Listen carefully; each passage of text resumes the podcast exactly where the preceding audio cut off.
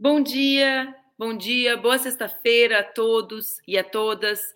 Hoje, hoje o programa é, como todas as sextas, um programa de entrevista.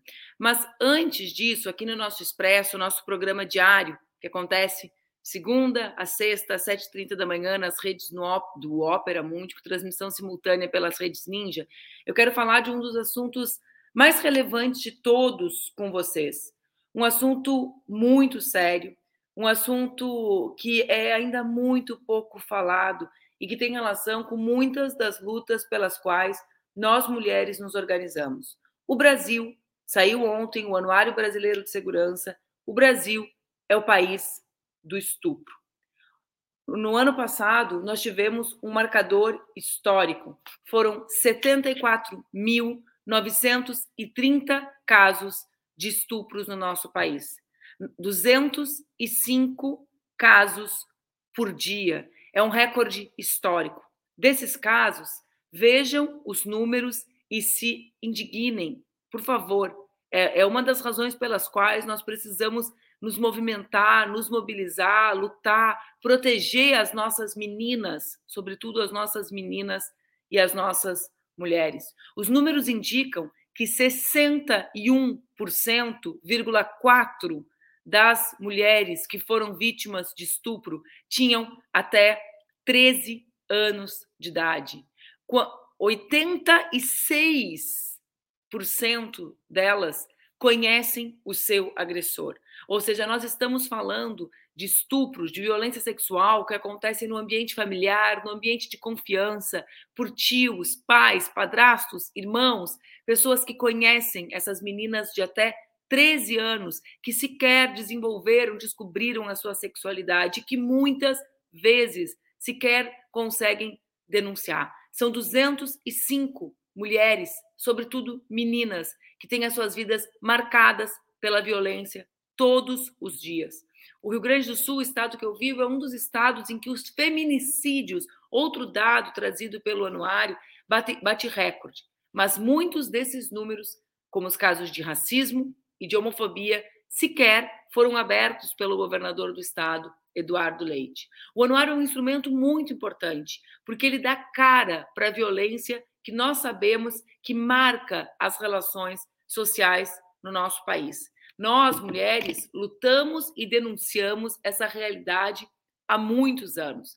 Transformamos alguns ambientes em ambientes mais seguros, mas enquanto nós naturalizarmos a forma como as mulheres são tratadas no nosso país de maneira objetificada, de maneira violenta no ambiente público e na política, nós continuaremos perpetuando essa cultura do estupro. Essa cultura que forma gerações de jogadores de futebol que violentam as suas, que violentam mulheres, não porque são monstros ou porque são exceções, mas porque são parecidos com o que a sociedade diz que um homem é autorizado a fazer. Nós precisamos enfrentar urgente e desesperadamente a cultura do estupro que marca a sociedade brasileira e que faz com que 205 mulheres sejam vítimas todo o santo dia. Cada dia que eu entro aqui no ar e apresento Expresso para vocês, e mais os dois dias que eu não apresento, sábado e domingo, 205 mulheres, a maior parte delas de até 13 anos de idade, está sendo vítima de violência sexual no Brasil. Se isso não é razão para nós nos organizarmos, mobilizarmos, se isso não é razão para nós repensarmos a dinâmica das relações sociais, os espaços de educação das nossas crianças, de proteção das nossas crianças, eu não sei o que pode ser. Bom, o dia de hoje é um dia de entrevista. Eu gravei essa entrevista no início da semana com uh, o ex-deputado, meu querido amigo Jean Willis. O Jean chegou ao Brasil há três semanas, se não me equivoco, vindo de um período longo em que ele ficou fora do país. Ele é uma das principais vítimas de ameaças de morte há muitos anos pelo bolsonarismo, pelo, pelo menos uma década. O Jean enfrenta essa violência uh, a partir das redes sociais, num momento em que isso sequer ainda era um assunto público no Brasil, ou seja, que a violência não era um assunto Uh, essa violência na internet ainda não era um assunto, desinformação não era um assunto. Eu tive uma conversa longa com ele, é, é a maior entrevista que o Expresso já apresentou, ela tem quase uma hora, se eu não me engano, uh, e, e, nós conversamos sobre os assuntos uh, mais relevantes que marcam a atuação do Jean, o retorno dele e a violência política construída como instrumento de, de ação política pelo bolsonarismo. Ah, vocês vão perceber que alguns temas que aconteceram nessa semana não estão na entrevista, por duas razões. A primeira delas que eu não julgo eles os mais relevantes. A segunda é que alguns desdobramentos deles ainda não tinham acontecido. Eu tento destrinchar com o Jean aqui os mecanismos que fizeram com que ele tivesse que deixar o Brasil e as razões pelas quais muitos setores, mesmo aqueles que se somaram contrários ao Bolsonaro, seguem fazendo de conta que não entendem a dimensão da violência uh, que ele foi vítima. Né? Nós vimos na semana passada as agressões a, ao ministro Alexandre de Moraes no aeroporto Fiumicino, em Roma, e, e todos nós, eu e todos nós, fomos absolutamente solidários a ele. Mas essas agressões já aconteciam, elas aconteceram durante anos contra vários e várias de nós. E, e Jean conversa um pouco comigo sobre isso. Boa entrevista, a gente se encontra de novo na segunda-feira, numa entrevista com o escritor, uh, maravilhoso escritor, Jefferson Tenório, autor de O Avesso da Pele, que vocês vão conhecer um pouco mais na segunda, durante uma conversa que eu tive, que já está gravada com o Jefferson. Boa entrevista, aproveitem, Gia Willis.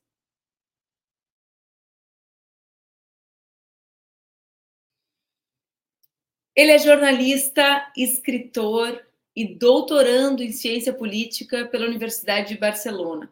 Ele é, acima de tudo, muito bom de briga, apesar de ter uma das almas mais doces que eu conheço. Ele é Jean Willis, ex-deputado federal e muito meu amigo. Eu quero convidar Jean, que eu insisto em chamar de Jean, mas é Jean Willis, para conversar comigo aqui no Expresso com a Manu. Tudo bem, Jean? Meu amor, melhor agora que estou vendo você.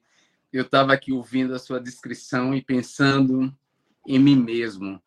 Você sabe, Manu, que eu sou um pisciano, né? 10 de março. É, 10 de março, um pisciano nascido 10 de março, é, com ascendência em aquário, né? Eu sei, desculpem as pessoas que não acreditam em astrologia, que debocham de astrologia, aos marxistas, aos materialistas históricos de plantão, mas eu não consigo ser de outro jeito. Eu até tentei é, ser um descrente, ser... eu até tentei ser um descrente, ser um ateu, mas para alguém que nasce na Bahia, é, que é filho de Oxóssi com Oxum, e, e é diferença fica... é, uma, é uma categoria inaplicável. fica difícil a gente não, não crer, né? Então, eu estava ouvindo você dizer, assim, ele que é uma das boas almas, das almas e é bom de briga. Eu, eu, eu, eu nasci com um excesso de A internet do Jean caiu, né? Seu. Saímos e a perdemos tua internet, a, a tua internet deu uma caidinha, eh, Jean. Tu falou, eu nasci...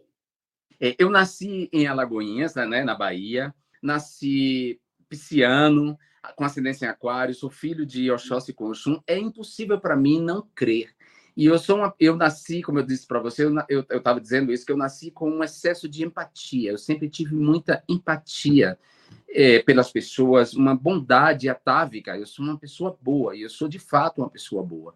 Nunca guardei rancor, ressentimento. Quando eu brigava com alguém, bastava essa pessoa sorrir para mim no momento depois que novamente eu abria os braços e, e o coração para essa pessoa. E essa sempre foi uma das características que eu mais prezei em mim, quer dizer, olhar, andar nas ruas e, e olhar para as pessoas e esperar de todo mundo uma, uma atitude boa. É, quando eu me tornei famoso, conhecido, isso, isso se acentuou, ou seja, todo mundo que se dirigia a mim, que me, que me olhava, eu sempre tive, achei que essa pessoa viesse com uma boa recepção, então eu sempre tratei ela com com um sorriso, né? Sempre esperei o bom das pessoas, porque eu estou sempre disposto a dar o meu melhor. E uma das coisas que, que quando veio, como diz Belchior, quando veio o tempo feio, e a força fez comigo o mal que a força sempre faz, ou seja, quando veio, quando a extrema direita começou a ascender no Brasil e eu comecei a ser vítima é, de maneira orquestrada é, de uma difamação, quando, quando as pessoas, quando, quando a extrema direita tentou de todos os modos assassinar minha reputação, é, essa coisa que é que eu acho tão bacana em mim, eu fui perdendo porque é, as pessoas e você sabe disso porque você viveu isso, né? Você olhar para uma pessoa que não lhe conhece assim pessoalmente e que você olha para ela e dá um sorriso e essa pessoa lhe devolve com um insulto, né? Ela lhe é devolve com um xingamento. É era uma das coisas que me mortificava por dentro, assim, sabe?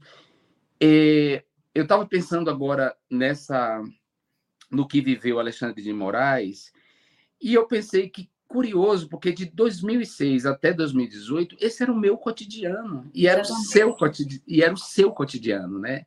É, nos aeroportos a gente vivia isso, nos restaurantes, nos lugares, até supermercado, ponto, supermercado, até em ponto de táxi eu vivi isso.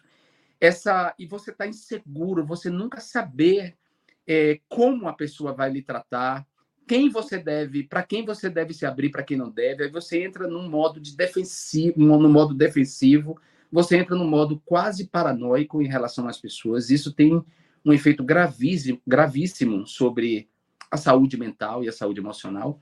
E, e aí você, é, quando você falou isso das almas, que são das almas boas, eu, eu pensei, poxa, eu não posso perder nunca isso de mim, né? Eles não podem Desculpa, mas eu sempre me lembrei de uma coisa que tu me disse a primeira vez que a gente conversou, quando tu foi embora. E Sim. eu lembro que tu disse, tu me contou uma história do aeroporto, que a mulher chegou rindo para ti e, e ela usou aquele sorriso de aproximação para te insultar e para te agredir, que foi exatamente a maneira como a mulher que agrediu a Laura no meu colo chegou. Ela chegou rindo e elogiando o sling que enrolava a Laura para então começar a bater naquele sling que não tinha sido comprado em Cuba, que era uma e o sling era a própria Laura, né? Porque o sling só é um paninho que enrola Sim. a criança. E eu durante esses anos que tu estiveste longe, muitas vezes me lembrei disso. Porque e é exatamente sobre esse raciocínio que tu fala, né, de não perder, de não desconectar. Eu muitas vezes pensava naquela frase do Nietzsche, né? Quando a gente olha para o abismo, tem que cuidar para o abismo não olhar para a gente. Só que, invariavelmente, tu foi a primeira pessoa que me disse isso, o abismo também nos olhou um pouco nesse tempo, né? Porque Sim. deixa marcas muito. Ter medo das pessoas, quando tudo que a gente é é o convívio com as pessoas, é algo muito violento, né? E já é uma espécie de morte, né? Sim. É, é isso. Eu, de alguma forma, eu morri um pouco nesse processo todo eu não vou tá, não vou voltar nunca mais a ser o Jean de antes, e eu tenho que fazer alguma coisa com esse Jean que sobrou. E esse Jean que sobrou, como diz o mesmo Belchior, ele pode não ser completamente feliz, mas ele não é mudo. Ele canta muito mais. E aí eu tenho que, de fato, entrar nesse processo de, de, de conservar essa coisa em mim que restou de boa, mas ao mesmo tempo eu não posso ser ingênuo, nem, nem, nem lançar mais um olhar ingênuo, nem sobre o mundo, nem sobre a política. Então, depois de toda essa experiência dolorosa, é, eu, eu agora tenho também um, uma maneira beligerante, sobretudo nas mídias sociais, de tratar as questões e os valores que eu defendo, né? Porque eu, eu entendi que, que com fascistas, com extremistas de extrema direita, é, a fofice, o altruísmo, não, não, não lhes afeta, não lhes comove. Eles, eles não estão preocupados, eles não. A, a, a gente pode até fazer para se sentir moralmente melhor, mas eles estão cagando para isso. Eles desconhecem compaixão, eles desconhecem solidariedade, eles desconhecem tudo isso. Então, não adianta com eles é, ser com eles é, altruísta, fofo, compassivo. Não. Então, nesse sentido, há, um, há setores, sobretudo nas mídias sociais, que, para os quais eu me dirijo, que eu me dirijo agora também mostrando as minhas armas. Porque é, de toda a violência que eu sofri, não digo só quando eu me tornei uma pessoa pública, mas toda a violência anterior, a violência homofóbica que eu sofri a minha vida, a minha vida inteira, e que poderia ter me tirado desse mundo, né? Poderia ou ter me tirado desse mundo, ou ter feito, ou ter, ou ter, é, ou ter me feito sair desse mundo, né? é, toda essa violência ela criou uma casca. Né? Então, eu, eu sou meio como um ouriço do mar. Eu sou muito mole por dentro, mas eu tenho uma estrutura, eu tenho um exoesqueleto que foi construído ao longo desse tempo, que também me protege. E, a, e aí eu aprendi a aproveitar muito mais desse exoesqueleto e dizer: não chegue perto, porque eu tenho espinhos também. Eu posso ser bonito como uma flor, de cor concentrada, como diz a nossa música, a música do Caetano, que ele não sabe que fez pra gente, mas fez pra gente. Eu já contei para ele. então, acho que eu me perdi a oportunidade. Poxa, eu tenho que ficar. A pessoa não fez nenhuma música para mim, eu tenho que roubar a música dos outros, eu roubo mesmo.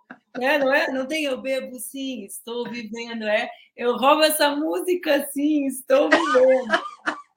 Oh. Ele sabe, portanto, que ele não fez pra gente, mas ele acabou fazendo Pô, pra gente. É uma música de João Willis para Manuela Dávila. Caetano fez poder der, problema é seu. Pegue sua versão da música para você. Então, eu sou uma, uma flor, uma rosa de cor concentrada, mas eu também tenho meus espinhos para me proteger, porque oh. essa coisa, essa coisa bela que tem em mim, ela merece ser protegida. O que há de mole em mim ele tem que ser protegido por um exoesqueleto, senão todos os predadores viriam para cima e não me deixariam vivo. Então, nesse sentido, eu também é, tenho um certo orgulho de esse mal, assim, eu tenho orgulho do que nasceu em mim desse mal que eu sofri, certo? Que foi a minha capacidade de resiliência, a minha capacidade de reinvenção, de me reinventar, e a minha capacidade de ser feliz e sair do lugar da vítima que é o que eles tanto gostariam que eu estivesse. Deixa eu, eu, eu quero só, só te lembrar uma coisa, tá, o 10 de março, a primeira entrevista, uma das primeiras entrevistas que eu dei como deputada federal foi para ti. E agora eu quero te fazer perguntas, é a minha vingança. Então, o senhor, por gentileza, senhor, por gentileza, deixa eu lhe interromper, vai ser gentil, mas eu quero voltar um pouco para o início, porque nesses anos todos eu convivi contigo muito tempo, né? Eu, para mim, a nossa relação é a materialização do conceito de dororidade da Vilma Piedade, porque o que nos uniu foi a dor e a violência comum no lugar absolutamente hostil a um homem gay e a uma mulher jovem, quando ainda não existia nem sequer o assunto público sobre sexualidade e sobre feminismo nessa dimensão que existe hoje. Claro, já existia, né? A gente não inventou. A gente é fruto de uma luta que veio antes, mas que não era vocalizada na dimensão que é hoje. Então, assim, nós não, nós não éramos amigos, né, Jean? Nós nos aproximamos por um sentimento comum de isolamento, de não compreensão, né, de sofrimento muito profundo. É, mas eu quero começar por temas que as pessoas não falam contigo e que elas falam nas tuas costas, né? Porque eu acho que é minha obrigação, como alguém que te ama profundamente, que te admira, e uma coisa não tem relação com a outra, porque às vezes a gente ama e perde admiração, ou admira e não ama. Uh, e eu acho que é a minha obrigação tentar te conectar com esses assuntos, né? Porque o que falam nas nossas costas não conta. Eu quero começar não pelo início do ódio, porque eu não aguento mais falar de ódio também, eu só tenho vontade de dizer assim, pelo amor de Deus, deixa eu tirar essa roupa do ódio e me livrar dessa dor que tem nas costas, esses gatilhos todos. Mas que é sobre um episódio marcante nesse processo todo e para mim visto de maneira muito superficial por quem não estava na tua pele, que é o episódio da cassação da presidenta Dilma. E o cuspe no Bolsonaro. Eu quero começar na couve, que nem diz a juventude. Começar por algo que divide, digamos, a opinião da esquerda, que é com quem eu estou mais preocupada, né? Nesse hum. sentido, como se existisse um antes e um depois do João do Jean Willis, né? um Jean absolutamente respeitado, intelectualizado, o homem que falava sobre parto humanizado quando essa bandeira não chegava ao Congresso, sobre a legalização da maconha, sobre aborto, que tinha coragem de formular essa agenda dentro do Congresso, o episódio do impeachment e um certo Jean visto por um certo setor que perdeu a cabeça e que depois, ato contínuo, e aí é o segundo assunto, se acovardou diante das ameaças que, que eu estou trazendo isso, Jean? Porque isso tem a ver com a incompreensão da dimensão da violência. E, no fundo, isso significa, para mim, a incompreensão do que foi o que nós vivemos no último período no Brasil. Sabe quem fez eu me dar conta disso? Felipe Neto. Ele escreveu um prefácio no livro que eu organizei, em que ele te mencionava. Que ele dizia que sabia que o Bolsonaro era um horror, mas que também não precisava ser como tu. E aí ele viveu uma fração ínfima do que tu viveste e, se, e viu o que aquilo era capaz de fazer com ele. Então, eu queria resgatar um pouco o que foi esse processo de violência até o impeachment dentro do Congresso. Já. Eu presenciei alguns episódios, tanto que eu fui testemunha de defesa nesse. A violência permanente na Comissão de Direitos Humanos, as piadas homofóbicas e absolutamente violentas nos corredores, e o número, os números das ameaças pelas redes sociais que tu sofreste. Porque eu vejo assim, uma ameaça contra uma pessoa hoje para, né? Chama a atenção de todo mundo. Uh, eram números assustadores e as pessoas sequer sabiam que existia desinformação, elas acreditavam já. As pessoas de esquerda acreditavam que tu queria revogar a Bíblia. Ou permitir casamento e tinha aquela desculpa que era pior, né? Que era uh, a Rosário permitia casamento entre animais e humanos e tu entre animais e humanos do mesmo sexo. Não tinha essa? Lembra dessa? Era, exatamente. Então, eu queria chegar até ali, não para falar do CUSP, mas para dar a dimensão de um histórico, digamos, 2010, 2016, que dimensiona a violência solitária que tu sofreu. Olha, Manu, é... falar dessas questões para mim é é mexer nessa coisa mole que está por dentro, protegida por esse exoesqueleto que eu construí ao longo da minha vida para proteger o que há de melhor em mim. Então, me perdoe se de alguma maneira eu eu me emocionar porque porque são muitas capas de violência umas sobre as outras. E talvez de todas essas violências, a que mais me fragilizou foi essa falta de solidariedade essa falta de compreensão, essa maledicência das pessoas que deveriam estar comigo.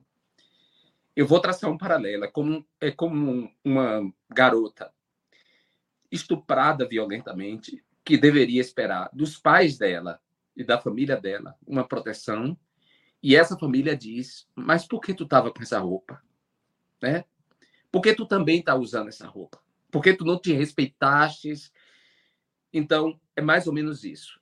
Então, o que falam de mim pelas costas, é, hoje, hoje me, me importa nada. E eu falo com a maior franqueza: me importa nada. Eu sobrevivi a tudo isso. Mas sim, houve um momento que me importou. E houve um momento que eu me vi absolutamente sozinho.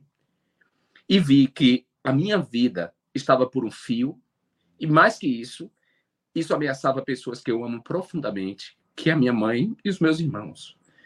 Então, eu saí para proteger esse fio de vida e proteger as pessoas que eu amo. E isso, para mim, é coragem. Ninguém vai me dizer o contrário disso. Nenhum canalha de DCE, nenhum marxista de citação, nenhum covarde que esteve no meu lugar vai me convencer do contrário, por mais que ele me insulte pelas costas. E já dizia meu falecido pai: todas as ausências são atrevidas. Eu quero que me digam pela frente, porque ouvirão o que tem que ouvir. Então, sim, foi um processo muito doloroso o que eu vivi na Câmara, fora da Câmara, e a partir de 2016, de maneira mais violenta, por todos os setores do que a gente pode chamar de direita à extrema-direita. Então, é, e eu, eu tô, não estou falando de algo aqui que você não conheça. Você conhece, porque você também viveu. Eu conheço, mas me desculpa, Jean. Eu até fiquei pensando se eu deveria ter te perguntado ou não. Fiquei culpada agora com isso. Mas eu quero te dizer que eu conheço, conheço numa dimensão muito grande, mas eu nunca vou esquecer o que eu senti quando nós te demos a medalha de mérito farroupilha e eu acabei sendo a interlocutora da violência que tu sofres a dimensão da violência que eu sofri por ser tu nas minhas redes, por encarnar a homenagem a ti, foi algo que eu nunca vivi. E eu vivi coisas horrorosas. Então, é, eu nunca vou dar a dimensão desse horror. Tem um capítulo da minha tese de doutorado que se chama A Palavra da Vítima, que foi, a princípio, um texto que, que que Survival me pediu para escrever desde o ponto de vista da vítima da desinformação, no momento em que não se falava disso, no momento, como você disse, em que todo mundo acreditava, inclusive quem não deveria acreditar, a esquerda. Então, é, eu nunca vou conseguir dar a dimensão do que foi esse sofrimento, do que foi isso, do que foi ser utilizado como essa cobaia, e talvez as pessoas nunca queiram ter essa dimensão, porque se elas tiverem essa dimensão, isso colocará elas em um lugar de responsabilidade que elas não querem assumir. Então, não é só a extrema-direita que elege os seus é, guias espirituais, os seus mentores, que criam as suas seitas e que jogam a responsabilidade em seus pastores e seus líderes. Também a esquerda tem muita gente que age assim. Tem muita gente que não quer assumir sua responsabilidade, muita gente covarde que igualmente usa o anonimato para dizer, para expressar o seu ressentimento, a sua inveja é, do lugar que eu ocupava e da coragem que eu expresso. Então, talvez elas não queiram ter essa dimensão. Eu nunca vou conseguir dar e, que, e, e muitas delas não vão querer ter. Então, está tudo resolvido. Eu sobrevivi. Eu lamento ter me emocionado, porque, de fato, você tocou num lugar que é muito profundo, aqui, é, num lugar que está ferido profundamente.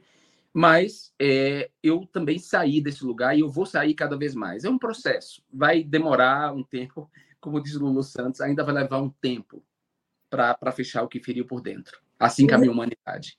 Vai durar um pouco, vai durar um pouco mais. Eu já estou muito melhor do que em 2018. Eu sobrevivi, eu me reinventei e a tendência é que cada vez mais me reinvente e cada vez mais haja dessa maneira que eu estou agindo, que é me importando hum, uma merda, nada para essas pessoas. Nada, nada mesmo. Imagina, Mas eu quero eu só. Eu te respondi porque você me perguntou e. E eu te peço desculpa, porque eu realmente eu queria falar sobre isso, uh, não para explorar isso que eu conheço e que eu estou aqui, né? Conheço dos dois lugares e conheço enfrentando do teu lado, e conheço ouvindo o que tu ouviu, mas porque o que me preocupa de fato em primeiríssimo lugar, óbvio, né? São os meus amigos e amores como tu, mas do ponto de vista político, é que a, a, a, falta de compreensão sobre esse passado faz com que no presente a gente não dimensione exatamente o que foi a construção da extrema-direita no Brasil, o seu processo de construção, o uso da internet e como eles acabam construindo a nossa subjetividade. Porque essas opiniões sobre ti, elas não são construídas a partir das opiniões da esquerda, mas da inserção dos estereótipos que a extrema direita plantou sobre nós. E é isso que cai, por exemplo, hoje sobre as feministas. Quer dizer, nós acumulamos incrivelmente, a extrema-direita vai lá, acumula uma certa subjetividade a partir da desinformação no ambiente virtual, e aí nós ficamos isoladas nas nossas pautas e nos culpam. Então, a mesma culpa individual sobre ti, que foi a cobaia, e esse é o nome certo, né? Quando tu te, te coloca nesse lugar, esse é o lugar certo, foi a cobaia desse sistema de desinformação, de distribuição, de violência, mas depois isso aconteceu sobre o ele não. Sim né? É o mesmo processo que coletivamente a maior manifestação de mulheres do Brasil sofreu. Então, se a gente não revisita essa ignorância no tratamento a ti, a gente não consegue voltar a ter como parâmetro de atuação uma combatividade que vá para frente. Exato. Eu acho que, que a, a, se a gente não revisita esse passado, se a gente não faz esse luto, se a gente não mantém essa memória, a gente entra num dia da marmota, num dia que se repete. É, e nesse sentido, a esquerda mostra a sua, a sua completa é, vulnerabilidade e fraqueza, sua incapacidade de avançar, e ela mesma fica no lugar da vítima porque ela não compreende, porque ela não ouve, porque ela não ouve quem tem que ser ouvido. É, esse diagnóstico é, foi feito num livro que eu escrevi em 2015, chamado Tempo Bom, Tempo, Tempo Ruim o mesmo ano em que Márcia Tiburi escreveu Como Conversar com o Fascista, que eu prefaciei. O mesmo ano em que Carlos Juliano e Caio Cavenchini lançam um documentário Entre os Homens de Bem, que para mim é que é um documentário que todo mundo deveria ver, porque ele é ele é o prólogo da desgraça, né? Assim, ele é anterior à Democracia em Vertigem. Como filme, ele é melhor que Democracia em Vertigem. Como documentário, ele é muito melhor.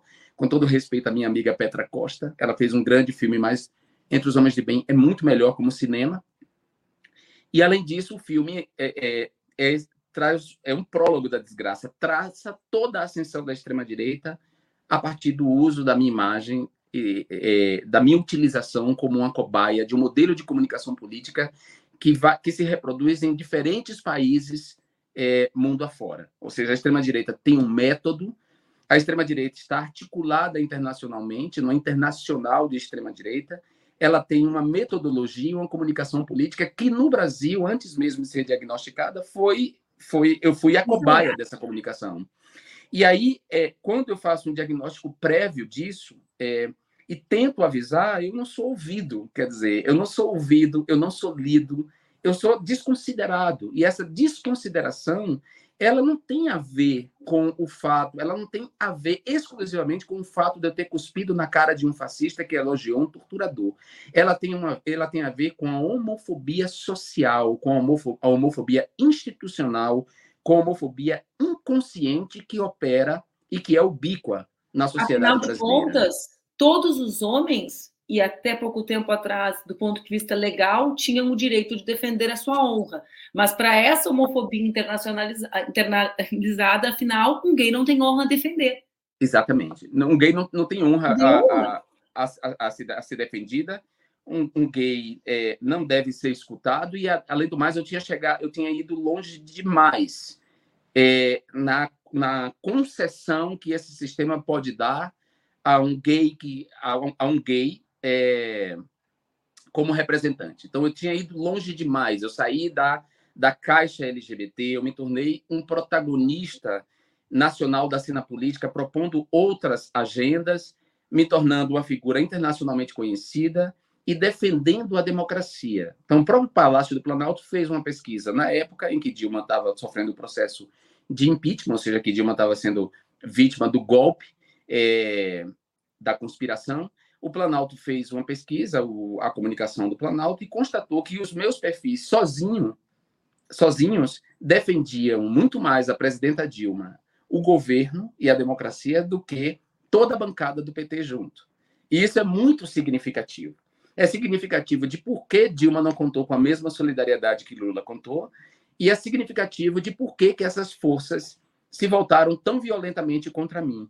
E, e como a esquerda, que teria a obrigação de ser mais crítica, mais informada e mais empática, sobretudo com um dos seus, como é que essa esquerda abre deliberadamente mão desse papel para aproveitar a carona da difamação e jogar para fora todo o seu ressentimento, sua homofobia contida que ela não podia expressar porque era vergonhoso que ela expressasse a homofobia antes, então ela aproveita essa carona para expressar a homofobia aí, sob a desculpa de que eu tinha é, me excedido ao cuspir na cara de um fascista.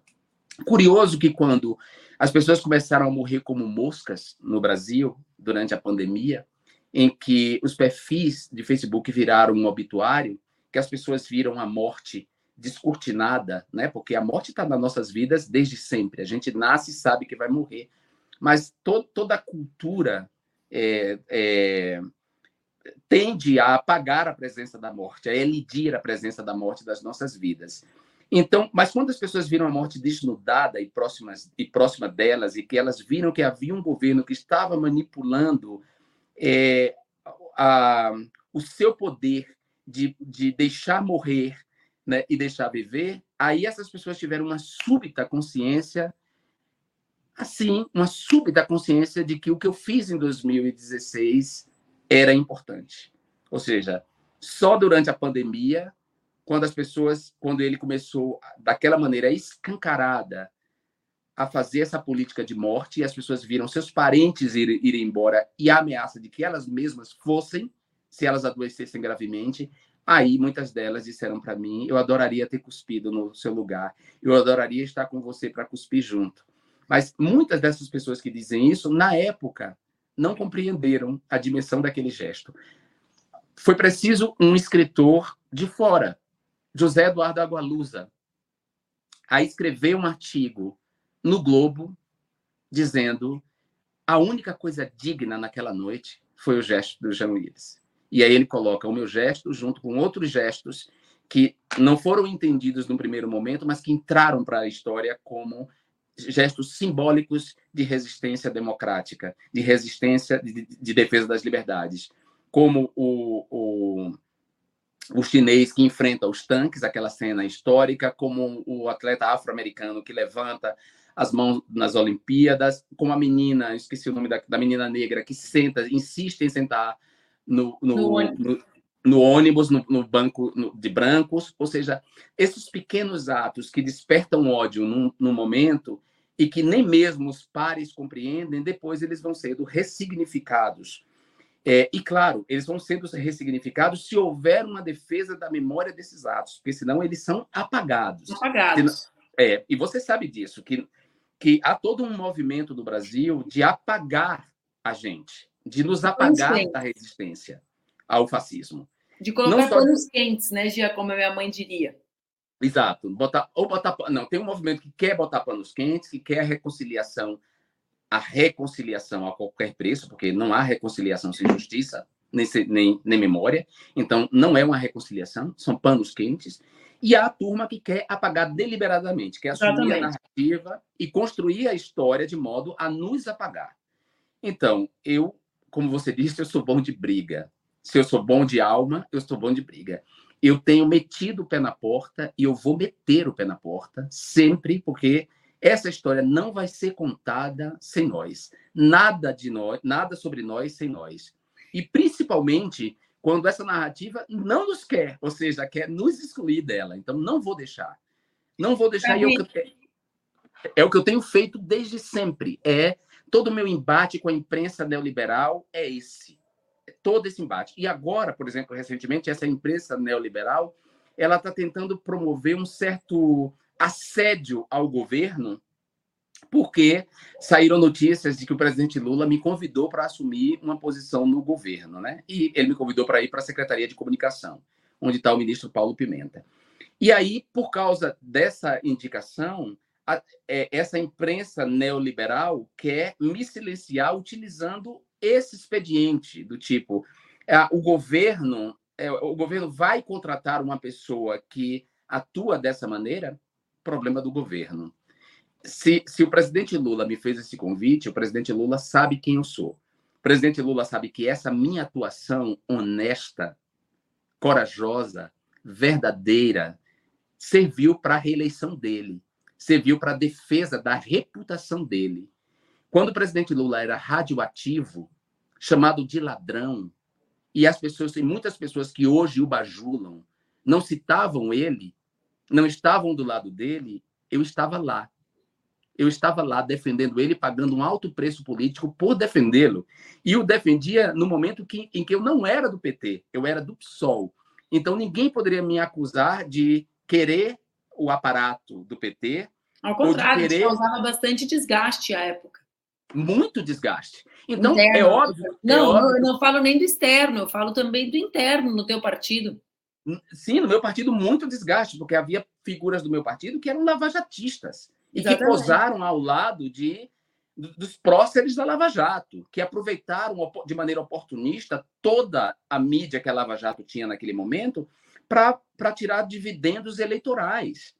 E eu, ao contrário, critiquei a Lava Jato desde o princípio. Então, eu tinha um desgaste junto à imprensa, que era completamente lavajatista e atuava como assessoria de imprensa da Lava Jato. Eu tive um desgaste interno com o meu, meu partido e com a sociedade, porque a, a imprensa neoliberal conseguiu convencer setores da sociedade de que Lula era um ladrão e de que o PT comandava o maior esquema de corrupção da história do país, da história da República.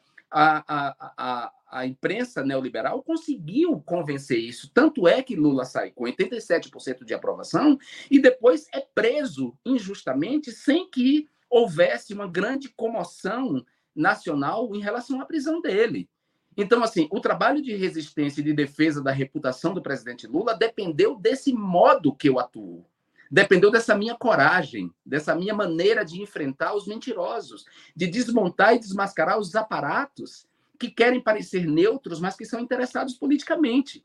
Então, o presidente Lula não pode ter uma amnésia sobre isso, né? Sobre esse, sobre essa, essa minha atuação. Nem ninguém pode esperar que eu vá atuar de outra maneira, se essa é a maneira que eu atuo como intelectual público.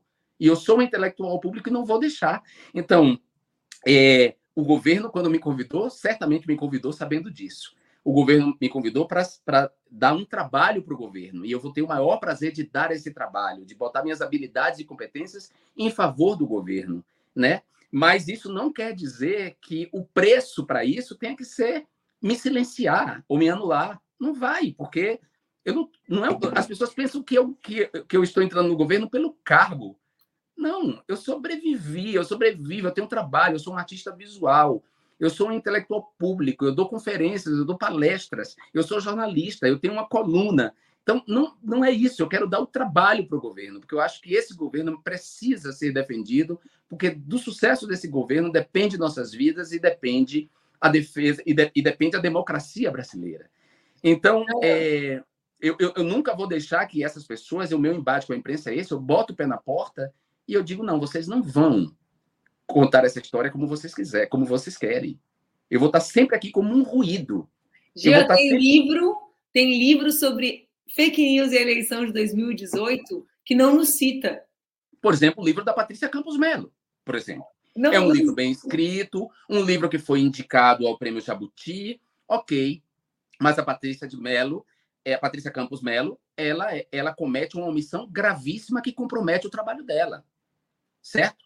Ou seja, não se pode falar em máquina de ódio no Brasil sem me citar, sem te citar e sem principalmente te citar em 2018, porque você era candidata a vice-presidência da República. E, e, e, e, eu, eu, tenho todas as peças de difamação contra você, porque faz parte do meu doutorado. É, faz parte do meu corpus. Então, eu tenho todas as peças, e, eu, e, é óbvio, é evidente que você foi muito mais vitimada pela desinformação do que Fernando Haddad. E que, e que essa diferença, esse desnível, tem a ver com o seu gênero. Tem a ver, inclusive, talvez com o seu partido, porque você está é, tá ligado, você está é, afiliado a um partido abertamente comunista. Então, é, é uma questão de misoginia, machismo e, claro, preconceito, esse anticomunismo rasteiro, burro, que impera em setores da imprensa, e, e nem vou dizer da extrema-direita, porque a extrema-direita é, por si só, burra e, e, e utiliza esse, esse significante vazio que é o comunismo. Então, com todo respeito a Patrícia Campos Melo, não é uma crítica pessoal a ela, que eu nem a conheço pessoalmente, mas é uma crítica à omissão. E a omissão é grave. A omissão é uma forma de desinformação. Apagar pessoas da história é, é um ato muito sério e contra o qual a gente precisa lutar contra. É, como diz o Eduardo Galeano, não existe história muda. Por mais que queimem, por mais que mintam, por mais que escondam, a história sempre vai falar. E a gente tem que produzir memória. Eu tenho produzido memória, por isso que eu decidi, eu e Márcia decidimos escrever um livro sobre o nosso. Com as cartas, lindíssimo. É, sobre o, o nosso exílio. E agora vai ter um filme baseado, que é um filme franco-brasileiro, baseado no nosso livro. É, ou seja, por é mais lindo. Quem não leu, leia. É, chama-se O que Não Se Pode Dizer. Eu quero recomendar que as pessoas leiam, porque não é só um documento sobre o, o período do nosso exílio, mas um documento também sobre como se como, como o Brasil. Como chegou até aí, como o Brasil produziu esses exílios, que não, só, não, não são só o meu exílio dela, né? São, existem outras pessoas exiladas, exatamente por causa dessa violência. Ó, oh, tu chegou no presente falando do, uh, do governo. Eu detesto quando tu fala o que restou de ti, porque quando a pessoa é tão grande que nem tu, mesmo tirando muito, sobra muito. E no teu caso, sobra muito mais que a média. Como eu disse aquele dia para ti, tu gostou, mesmo tirando tanto, tu ainda está muito acima do montão. Como diria tia Bebê, o Pablo Valesco vai lembrar dessa ida, tia Bebê. Mas então, estando, então eu não gosto porque, desculpa, é sobre ti, tu pode falar como tu quiser. A gente estava brincando antes no, no bastidor sobre isso, mas eu preciso que tu saiba que o que te sobra é muito.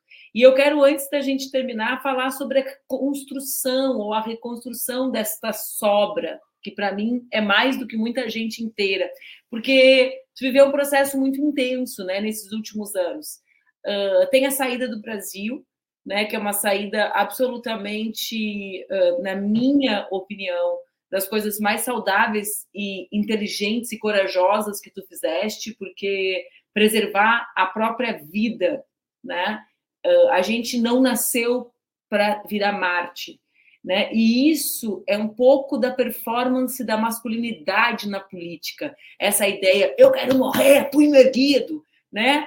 É a piração do exercício do ápice da masculinidade na esquerda, de virar estátua, né? Tem a ver com esquerda e direita, com as grandes estátuas, com essa lógica de uh, do Marighella não tive tempo de ter medo, né? Eu dizia, nossa, eu devo ser uma desocupada, porque eu vivo com medo, meu Deus do céu, né?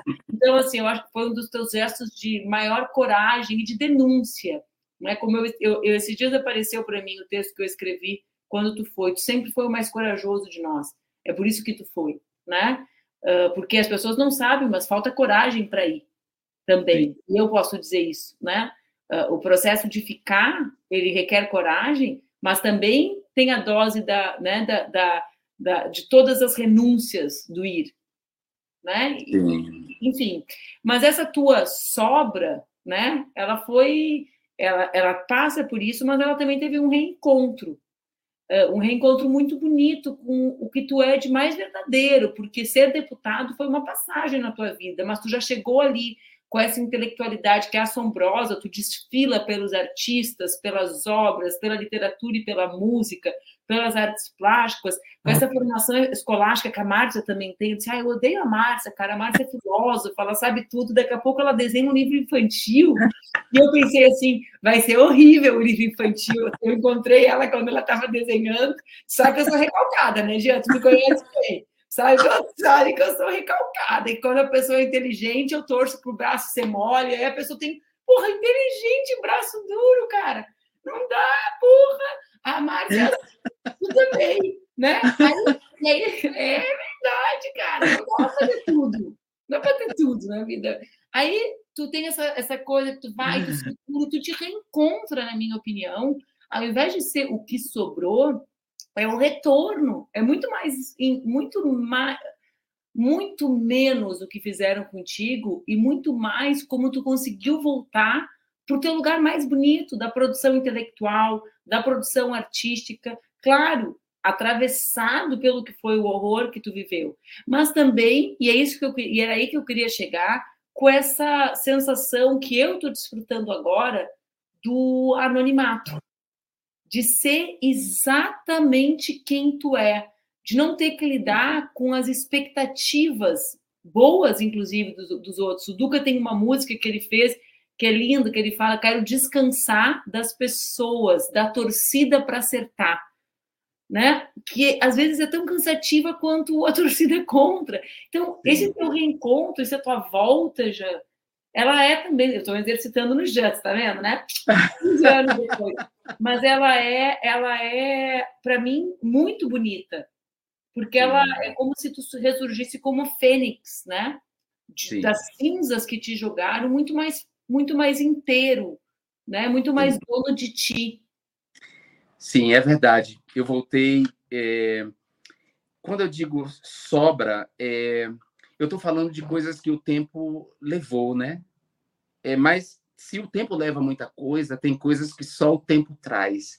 Então, o tempo me trouxe muitas outras coisas e me trouxe esse reencontro profundo comigo mesmo e, e esse reencontro profundo comigo mesmo, essa essa apaziguação é, com tudo que eu sou, com essa multiplicidade que eu sou e com tudo que eu construí, ela veio muito em função das artes visuais, que era uma coisa que era diletante na minha vida e que na Europa virou uma coisa, acabou se profissionalizando. Né? Eu fiz duas grandes exposições de sucesso, de crítica, de público, é, e deixei como curador uma exposição em Madrid, é, a Vagos e Maleantes, que tem a ver com, com o, o processo de repressão do franquismo à homossexualidade.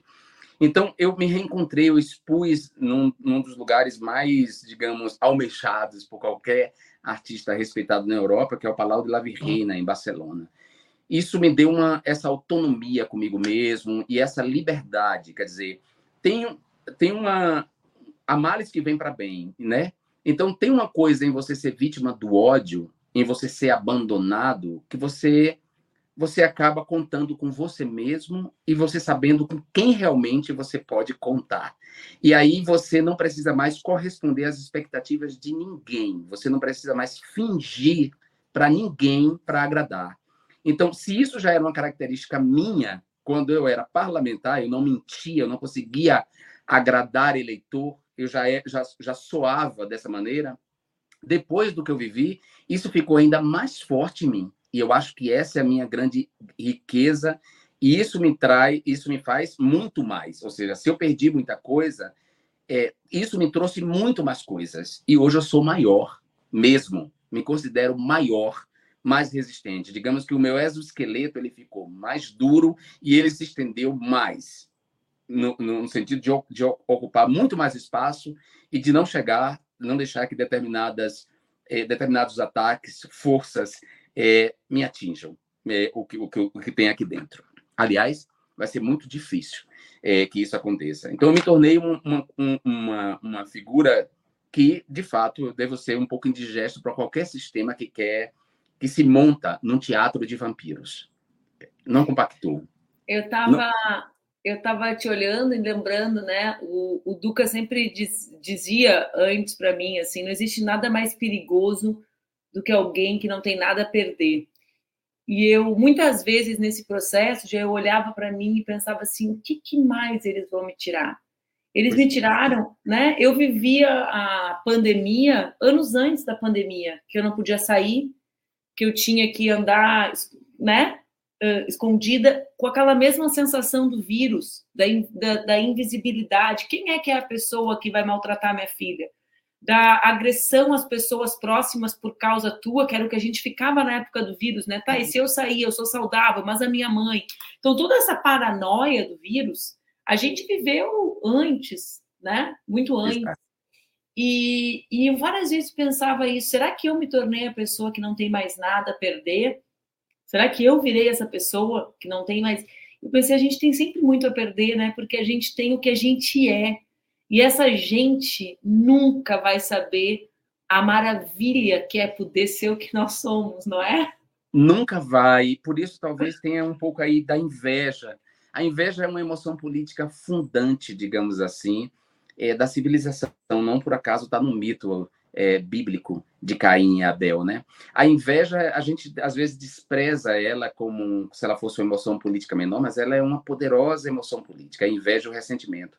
Então, sim, pessoas como nós, livres e capazes de se reinventar, com uma capacidade de reinvenção, de ser, é, de viver essa metamorfose como um mutante, como diz Rita Lee, é, é, nós despertamos inveja, porque há pessoas que queriam ter essa liberdade, há pessoas públicas cujas pessoas privadas estão muito distantes, são muito separadas umas das outras, e que fazem uma gestão esquizofrênica dessas duas vidas. Eu não a minha pessoa pública é muito próxima, é quase colada na minha pessoa privada.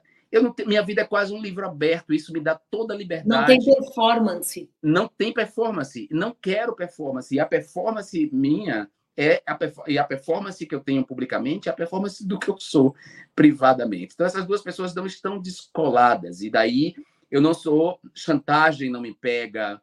É, chantagem emocional, coisas do tipo, eu vou deixar de lhe seguir. Problema seu. Eu não tenho seguidores, eu não sou pastor, eu não, não quero ovelha, não quero rebanho, eu quero pessoas com quem eu possa comungar. Então, não quer me seguir? Fique à vontade. Eu não faço publicidade, não preciso fazer média com seguidores para ganhar publicidade de empresa, para virar instrumento para vender produto. Não. As ideias que eu defendo são ideias que eu acredito. Eu nunca defendo uma coisa que eu não acredito. Não vou vender um produto que eu não uso. Então, não sou refém do mercado, não sou refém de quem consome no mercado e que acha e que se acha dono das pessoas e que pode usar essa chantagem. Posso ser celebridade involuntariamente, mas não sou esse tipo de celebridade é, que está refém disso. Eu, como candidato, eu já era muito verdadeiro e já contrariava o eleitor. Hoje, então, que eu não pretendo me candidatar a nada, aí é que, aí é que eu não vou ceder mesmo a esse tipo de, de pressão. Então, isso me torna uma pessoa livre, e Duca tem razão. Uma pessoa que não tem nada a perder é uma pessoa livre. E uma pessoa livre é sempre perigosa para um sistema de sujeitados, para um sistema de subjetividades sujeitadas, ainda que essas subjetividades não saibam que são sujeitadas. E por isso a gente vira pessoas perigosas. E não me importa não que me considerem uma pessoa perigosa. Eu não quero ser um conformado, né? Eu, eu um conformado eu não vou ser nunca, porque não está na minha natureza. E outra coisa, Manu, eu sou muito feliz de ser um desertor do patriarcado. Eu sou um, um desertor orgulhoso do patriarcado. É viado, não é que viado com muito é orgulhoso. É, eu tenho orgulho de ser desertor do patriarcado. Então, eu não quero ser Marte, eu não almejo o martírio. Eu não quero estátuas em meu nome, mas, ao mesmo tempo, não quero que desonrem o meu nome. E não vão desonrar o meu nome porque eu estou produzindo memória para que no futuro as pessoas tenham acesso, da mesma maneira que reabilitaram figuras como Harvey Milk, como Alan Turing, como Margaret Mead, ou seja, pessoas que é, a própria Hannah Arendt, que morreu incompreendida pela comunidade judaica da qual ela fazia parte. Porque, porque a, a, uma parte da comunidade judaica não leu o livro que ela escreveu e a difamou, é, acusando ela de, de dizer o que ela não disse. E hoje ela é reabilitada e não há quem não fale em banalidade do mal. É impossível pensar no nazismo sem pensar no conceito de banalidade do mal que ela escreveu num livro que, no momento em que ela escreveu, foi amplamente rejeitado e ela foi duramente atacada e difamada. Ou seja, eu estou produzindo memória, produzindo documento para que essa memória exista, para que essas pessoas não desonrem o meu nome, nem reescrevam a história. Então, enquanto eu estiver vivo, esse será um trabalho meu, e depois que eu morrer, eu sei que terão pessoas que é, guardarão e salvaguardarão esse acervo e essa memória. É, sobre a, as artes plásticas, a gente vai fazer exposição aqui no é, Brasil. Isso mesmo. Vamos fazer Desexílio. Eu tenho uma exposição em Zurique em setembro, que, eu, que são só os meus trabalhos, que tem os jornais como suporte. Eu tenho até que falar disso daqui a pouco com com Sejana, que está produzindo isso lá. É lindo esse teu trabalho com os jornais. Que bom que você gosta. Eu também acho bacana, assim, acho porque é uma, ele, ele mistura tudo que eu sou. Ele isso. mistura to, tudo, assim, a, é um comentário sobre representação do mundo, um comentário sobre a, o quanto o jornalismo tem que ser opaco, né, no sentido de que ele finge uma neutralidade, uma transparência, mas nós temos que dar a opacidade para mostrar que ele é uma construção da realidade, não é realidade é um comentário sobre desinformação, é um convite às pessoas a verem a notícia sobre outra perspectiva e é um acréscimo de beleza, porque só a beleza pode desarmar em todos os sentidos. Então, é um acréscimo de beleza sobre tudo isso. Eu sou muito orgulhoso de ter feito, de fazer esse trabalho, ter feito e ele ter sido reconhecido. E vai, vai chegar aqui, vai chegar de Zezília e vai vir para o Brasil, né, Jean? Vai, Desexílio vai, vai não é provavelmente... a mesma de Zurich, né? São duas diferentes. São duas diferentes. É, essa de Zurich é, foi a que eu expus no, na Fábrica de Artes Rockenberg, em Granollers. Essa exposição se chama Voltar a Ver, Voltar a Ler, que é só sobre jornais, e Desexílio é mais amplo. Desexílio é toda a, a produção que eu fiz para encontrar um lugar no exílio, né? Porque, porque é, quando, no exílio, a desterritorialização deixa você no não lugar, né? E aí a, a, as artes visuais foram um, um, esforço de encontrar e construir um lugar para mim no exílio e eu construí.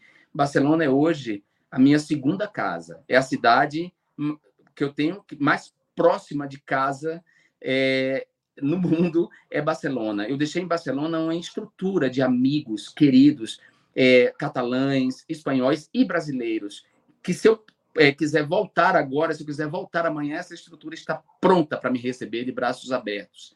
É, Judite Carrara, diretora do Centro de Cultura é, Contemporânea de Barcelona, que é uma mulher incrível, inteligentíssima, além de bonita e tal. É, quando, eu, quando eu vim embora, ela disse assim: é, Jean, Barcelona vai ficar um pouco vazia sem você.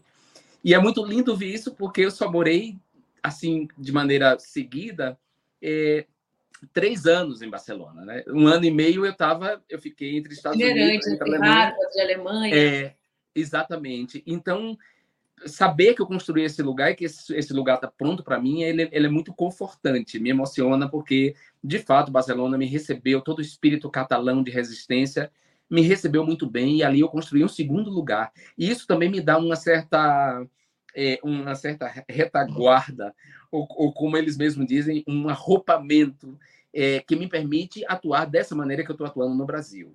Né? O Brasil é o meu lugar. acontece isso, Jean? É porque Sim. tu é assim, não é Barcelona. Isso é sobre ti. Quando eu te dizia que eu não podia sair sem que tu chegasse, é porque tu é o que tu faz com as pessoas, tu faz com que a gente perceba exatamente quem tu é. O teu exoesqueleto pode estar enorme, sabe o problema? O problema é que ele está enorme, mas ele é transparente. A gente sempre consegue enxergar a parte de dentro do ouriço. E a parte de dentro do ouriço, ela é realmente isso que os, isso que os catalões viram e que faz com que eles percebam a cidade mais vazia, né? Ela é um compromisso muito grande, acho que essa é a principal coisa, com o outro, assim, né? É, é tão raro ter alguém que olha para o outro e se indigna como se fosse consigo mesmo. Né? Era isso que tu sentia com a Dilma, era isso que tu sentia nos processos políticos e que também causava tanta rejeição, né? Conseguir te colocar verdadeiramente no lugar do outro. E eu realmente, quando eu te vi de volta ao Brasil, eu te vi em Barcelona, né? Eu te vi lá atrás, te vi enfrentando Sim. o Conselho de Ética, te vi muitas vezes, eu te vi. Eu vou usar a palavra que eu uso para mim, tá? Se tu não gostar, tu pode me dizer aqui ao vivo. Depois não me vai me dar mijada no privado, tem que ser tudo ao vivo.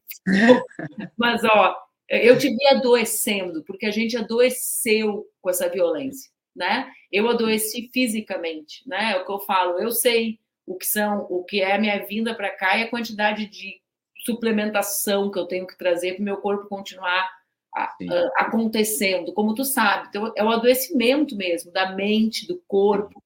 E eu te vi voltar absolutamente inteiro, bonito, Sim. forte, leve, com esse sorriso que é a tua marca registrada e que eles estavam conseguindo tirar. Então, eu espero que o Brasil seja gentil contigo, como tu sempre foi com o Brasil, né? E, e espero que a lata do lixo da história, né, uh, seja um lugar que tu continue colocando. eu pensei numa charge agora, eu tinha que ter um cartunista aqui nesse programa. Eu ia pedir para desenhar uma latona do lixo da história e tu sentado na mesa assim, ó, tchuf, fascista por fascista, colocando dentro dela. Acho que é uma boa caricatura para imaginar de ti. Que tu continua Sim. fazendo bolinha de papel com os fascistas e enlatando eles para aquela lata do lixo, que é o lugar que eles deveriam estar todos e que tu sempre lutaste para que eles estivessem, nunca negligenciando a ameaça que eles representavam. E eles estarão, eles estarão, sim. É, muito obrigado, minha amiga, de verdade. Você, sua promessa foi cumprida a rigor. Você é uma mulher de palavra em todos os sentidos. Você saiu quando eu voltei. Você garantiu a minha volta. Então, eu estou muito feliz com tudo isso. É... O resto a gente vai acertando, passo a passo, cada momento, né? Nesse sentido, também eu, eu, eu fiquei um pouco mais budista, porque eu fui atacado pela ansiedade, esse adoecimento de que você fala foi um adoecimento real mesmo. E, e eu tratei esse, esse adoecimento. E então, esse tratamento não foi só medicamentoso, ele foi também um tratamento espiritual, terapêutico. Ou seja, nesse sentido, eu sou mais budista hoje, é, de olhar mais para o presente e sofrer menos com o futuro. Tem uma música de Gilberto Gil que ela virou um, um hino para mim no exílio, que é Cada Tempo em Seu Lugar. E a, essa letra diz: Eu preciso refrear um pouco o meu desejo de ajudar. Bondade pode ser um vício. É, não vamos esquecer é, que houve um tempo em que nem, nem eu estava aqui.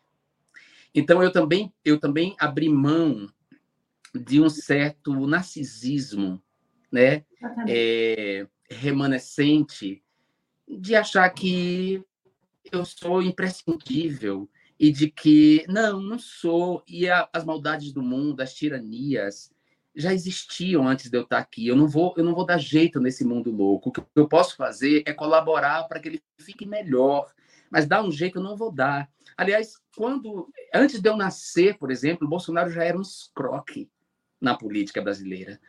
Quando eu, eu era um bebê no colo da minha mãe, ele estava planejando ataques, né? É, quando eu estava nas ruas vendendo algodão doce, ele era parlamentar, né? Lamentavelmente, quis o destino que minha vida cruzasse com a desse sujeito escroque, ou com, com, a, desse, com a desse escroque, mas ele já estava aí, como maldade, o mundo já tem a sua maldade, eu não vou solucionar isso. Então, cada tempo em seu lugar, sabe? É, é, como a letra diz, né? Se eu ando o tempo todo a jato, ao menos aprendi a ser o último a sair do avião Então, ok. É isso. Se essa é a minha vida, se eu sou assim, pelo menos eu tirei algumas lições disso. Então, calma. Eu não vou mudar esse mundo louco, tenho que cuidar mais de mim. E eu tenho cuidado mais de mim, e uma vez que eu estou bem, bonito, talentoso. É... Cheiroso, com bracinho forte, que eu vi. E modesto. eu, queria, eu queria saber esse mapa astral, doutor Zia Willis. O senhor falou é, lua, é, é, sol em peixes, lua em Não, essa lua deve ser leão. Ah, não, não, eu não tenho, eu não tenho leão em meu mapa, por incrível que pareça. O meu, o meu ascendente é aquário e talvez o meu lado aquariano tenha me dado essa compreensão budista mesmo, porque os aquarianos pensam muito além e por isso eles estão, são um pouco solitários. Essa autoestima vem da onde? Queremos trabalhar com isso. Não, a minha, então, a autoestima, eu não sei, a minha lua está em Libra.